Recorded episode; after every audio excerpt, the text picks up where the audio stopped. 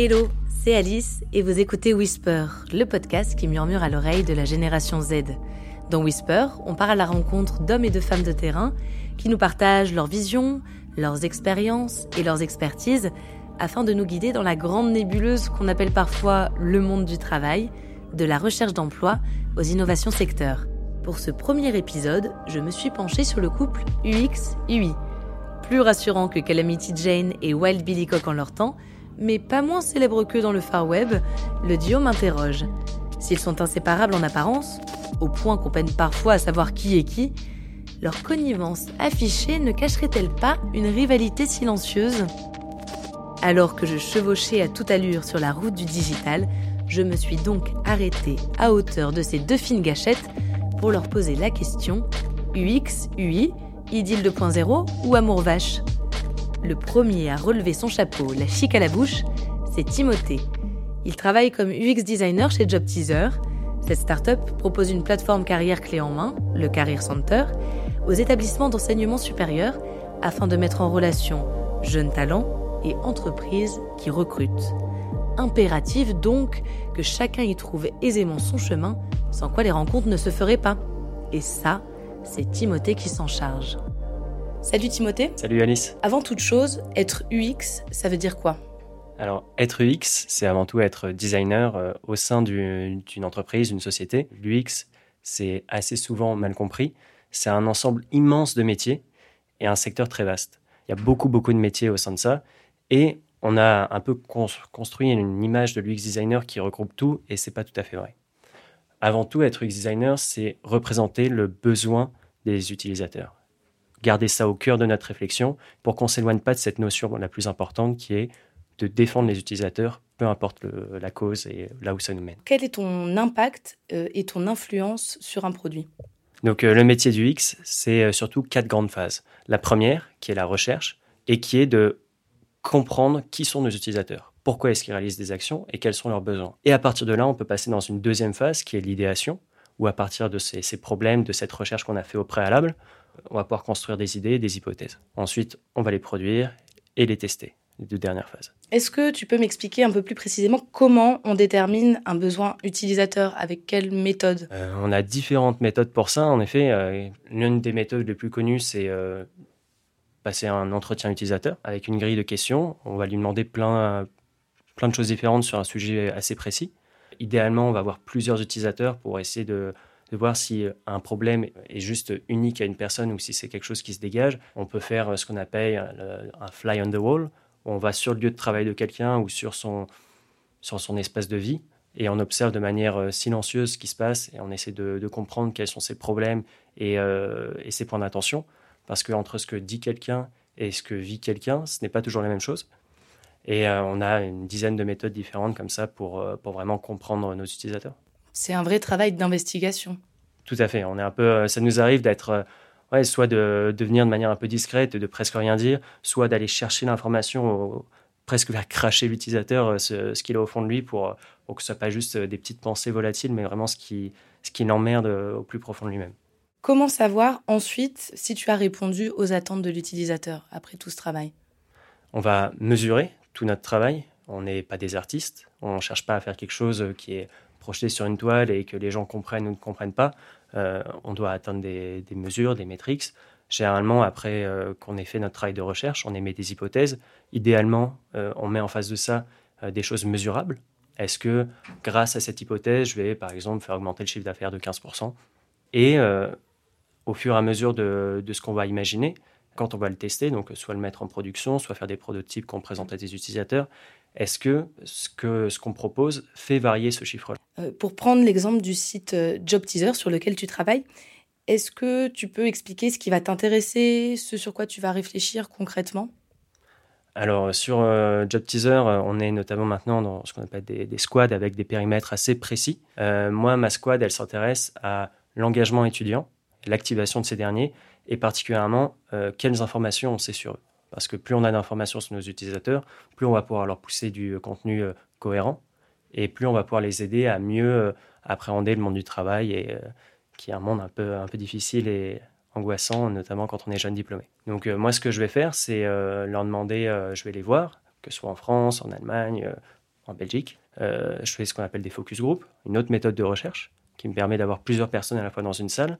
Je leur soumets un sujet, des idées, et je les aide à réfléchir autour de, de cette idée-là. Et c'est eux qui me donnent plein d'informations, plein de pistes de réflexion. Par exemple, euh, moi, si je suis euh, un étudiant sur le site de Job Teaser, euh, quelles vont être mes priorités, les choses qui vont, qui vont m'importer le plus pour avoir une expérience utilisateur agréable? Par exemple, si tu étais, toi, un utilisateur de Job Teaser, je pourrais avoir plusieurs manières de, de, comprendre ce que tu fais dessus. On pourrait, par exemple, tester l'usabilité du site, qui s'approche de l'ergonomie, voir s'il y a des éléments qui sont graphiquement pas compréhensibles, trop petits, si tu n'arrives pas à comprendre les parcours. Ou alors, on pourrait euh, en discuter ensemble et voir quelles sont les choses qui t'ont paru pénibles ou pas faciles à réaliser. Voire même si tu es passé à côté de certaines des fonctionnalités du site parce qu'elles étaient euh, impossibles à comprendre ou elles ne répondaient pas à tes besoins. Là où on est le plus content quand on part en recherche et en exploration, c'est vraiment quand on a les, euh, les découvertes. Quand on n'est pas en train de valider une hypothèse, quand vraiment il y a quelque chose qu'on n'avait pas du tout identifié qui ressort de tout ça et, c'est un peu l'éclair de génie, le Eureka qui vient de nos utilisateurs et euh, ça arrive pas très souvent, malheureusement, mais quand ça nous arrive, on est, euh, on est ravis. Et tout de suite, on essaye de se dire, bah, là, on peut construire quelque chose de nouveau, c'est une nouvelle piste, euh, allons-y, quoi. Timothée, c'est donc un bâtisseur, toujours soucieux de la facilité des parcours. Dans le désert du Nouveau-Mexique, c'est lui qui balise l'itinéraire. Mais imaginons un instant que le salon de las Cruces ressemble à s'y méprendre à un obscur tripot où un brelan de 8 pourrait bien nous coûter la vie il y a peu à parier que les caravanes y marquent l'arrêt. Et c'est là que Vanessa, la partner in crime de Timothée, entre en jeu. Salut Vanessa Salut Alice Alors Vanessa, tu es donc UI designer. Est-ce que tu peux m'expliquer en quoi consiste ton travail? Mon travail consiste en la création d'interfaces utilisateurs, généralement numériques. Euh, en fait, je vais créer euh, tout ce qui sert d'interaction entre la machine et l'utilisateur tout ce qui peut être écran, euh, éléments d'interaction, euh, l'interface d'application que tu peux avoir, l'interface du site internet, etc. Il y a un aspect euh, assez esthétique dans ton travail, c'est vraiment le visuel qui compte? Il y a beaucoup de choses qui comptent, il y a l'aspect esthétique, il y a l'aspect compréhension également, énormément. Il faut que l'utilisateur puisse comprendre du, au premier coup d'œil quelle est l'action qu'il doit effectué sur la page ou sur l'interface.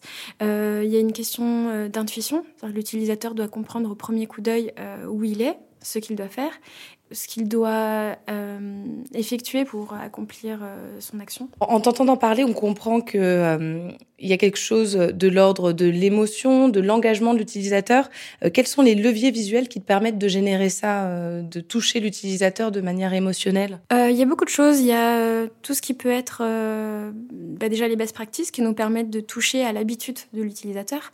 les utilisateurs en généralement ont des habitudes, des applications ou des sites euh, privilégiés qu'ils utilisent au quotidien. Euh, du coup, créer un univers, euh, on va dire, cohérent et des éléments cohérents autour de ces best practices-là lui permet d'avoir, de se sentir plus en confiance et de reconnaître les éléments qu'il doit utiliser. Il y a également tout ce qui peut être purement émotionnel et purement esthétique, ce qui peut être de l'animation, de l'interaction directe. Ça joue beaucoup aussi sur le tone and voice. La façon dont on parle l'utilisateur d'une façon ou d'une autre va pousser l'engagement ou pousser sa motivation. Ça peut être de l'ordre des images, ça peut aussi être beaucoup de l'ordre des illustrations, pour que l'utilisateur puisse euh, se projeter de façon euh, plus rapide et plus facile. C'est, on va dire, un mélange de tous ces éléments-là qui vont permettre à l'utilisateur de, ou nous permettre à nous plutôt de créer de l'émotion pour mettre en confiance l'utilisateur et lui faire comprendre euh, sur quelle interface il est et, et vers quoi il doit se diriger. Comment tu travailles avec l'UX designer? Est-ce que tu peux nous donner un exemple concret d'application portant sur un, projet euh, récent, par exemple?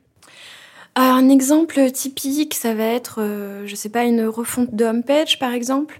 L'UX va d'abord travailler en amont sur de la prise de, de besoins. Quels sont les besoins des utilisateurs? Quels sont leurs points de friction?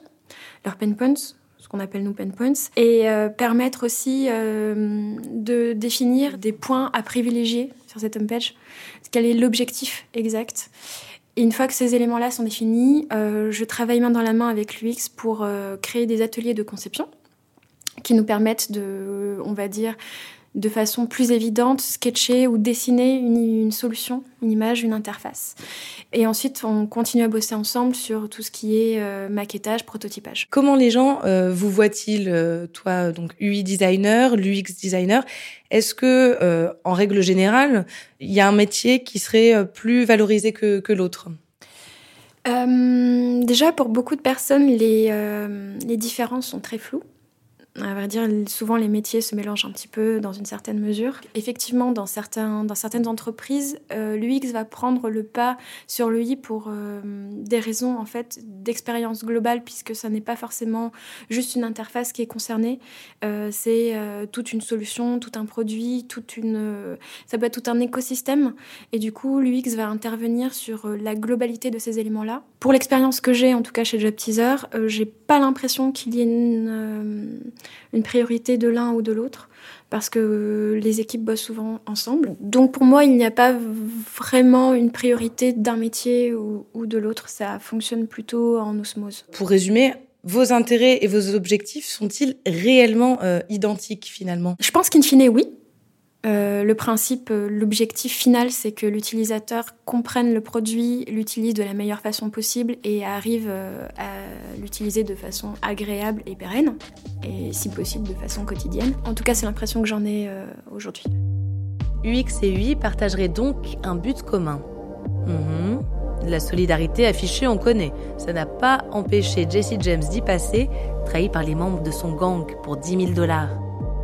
Thomas est ce qu'on appelle un lead UX-UI. J'ai été lui demander son avis quant à la relation de ce duo d'enfants terribles. Bonjour Thomas. Bonjour Alice. Tu es lead UX-UI. Alors tu devrais pouvoir m'éclairer. Euh, entre UX et UI, est-ce que l'un prime sur l'autre ou bien souffre d'une comparaison quelconque? C'est une bonne question.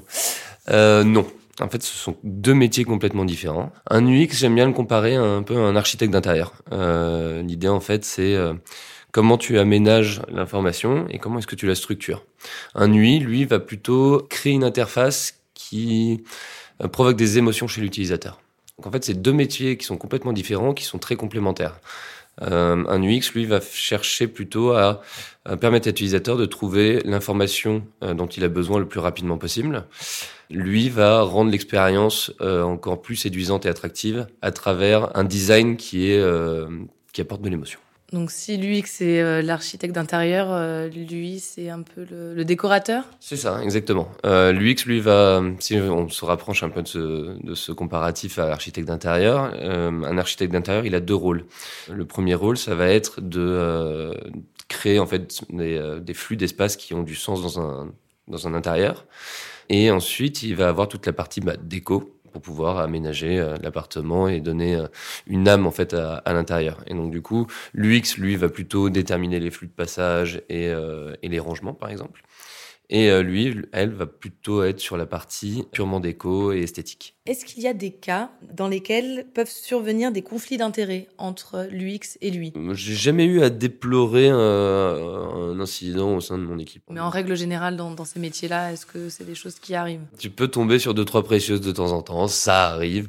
Après, derrière, euh, c'est... Euh, une bonne collaboration UX-UI, c'est très important et, euh, et, généralement ça se fait de manière assez naturelle. Encore une fois, on est hyper complémentaires, on n'est pas là pour se tirer la bourre. Euh, tu peux avoir une vision euh, du design différent. Après, l'idée justement, c'est d'être très à l'écoute des idées des autres puisque tu te nourris au fait au final de de ce que les autres peuvent avoir aussi comme idée. Et, et ça, c'est assez enrichissant comme, comme expérience. Toi, en tant que lead UX-UI, Comment tu travailles euh, avec les deux? Est-ce que tu travailles de la même manière avec les deux formes de, designers euh, Est-ce que euh, vous travaillez tous ensemble? On travaille tous ensemble. L'idée, c'est que on est une équipe et, ça, c'est un peu mon rôle en tant que lead, c'est justement d'apporter un peu cette cohésion de groupe. en fait, il faudrait que, faut, c'est très important que tout le monde ait la même vision et porte la même vision. Tu peux avoir des avis divergents. Après, derrière, l'idée, c'est bah, de récolter un peu bah, toutes les idées de tout le monde et de bosser vraiment en collaboration. Donc, quelles sont les clés, euh, en quelques mots, d'une relation pérenne et fluide entre l'UX et lui Aller boire un coup de temps en temps, ça c'est pas mal. Euh, non, une bonne relation entre l'UX et lui. Euh, encore une fois, je vais, je vais ramener ça à l'équipe. C'est une bonne cohésion de groupe faut être assez pragmatique. Il faut vraiment mettre de l'eau dans son vin. Euh, T'as pas la science infuse. Euh, du coup, en gros, ce que tu vas aller rechercher à travers ta collaboration avec UX, UI, Dev, n'importe qui d'ailleurs, au final, c'est vraiment euh, essayer de d'avoir cette humilité, quoi. C'est-à-dire que tu peux être bon dans ton métier. En revanche, euh, les autres aussi ont des, euh, des, idées intéressantes. Et donc, du coup, en fait, tu vas piocher dans tout ça. Donc, une relation pérenne avec entre UX et UI, ça va être l'écoute. C'est euh, vraiment s'écouter, échanger euh, et, euh, et, prendre en considération les idées des autres. Tu as aujourd'hui une belle expérience dans le domaine de l'UX et de l'UI. pour toi, c'est quoi l'avenir de ces deux métiers et l'avenir de leur relation? Hum, je pense que ça va être de plus en plus fusionné en fait ces deux métiers. En fait, on arrive dans une dans une ère où euh, les personnes ont plusieurs compétences et, euh, et, ont une appétence en plus à essayer de les développer d'autres compétences qu'ils n'auraient pas forcément. L'UX et l'UI, je pense, vont tendre à fusionner. C'est-à-dire qu'on va avoir de plus en plus aujourd'hui de product designers. Euh, C'est-à-dire des gens qui ont la capacité de faire et de l'UX et de l'UI en même temps. UX et UI semblent donc bel et bien indissociables. Alors oui, comme à l'occasion de tout voyage, il peut arriver que les envies divergent ou que l'un souhaite faire couverture à part à l'occasion d'une nuit à la belle étoile. Mais chacun sait qu'il aura du mal à ignorer l'autre bien longtemps. Cavaliers des temps modernes, ils peuvent bien chevaucher sans elle, mais certainement pas l'un sans l'autre, ni même lui sans elle. Allez, c'en est fini pour ce voyage-là. À bientôt pour une nouvelle aventure. Et d'ici là, n'oubliez pas de whisper autour de vous.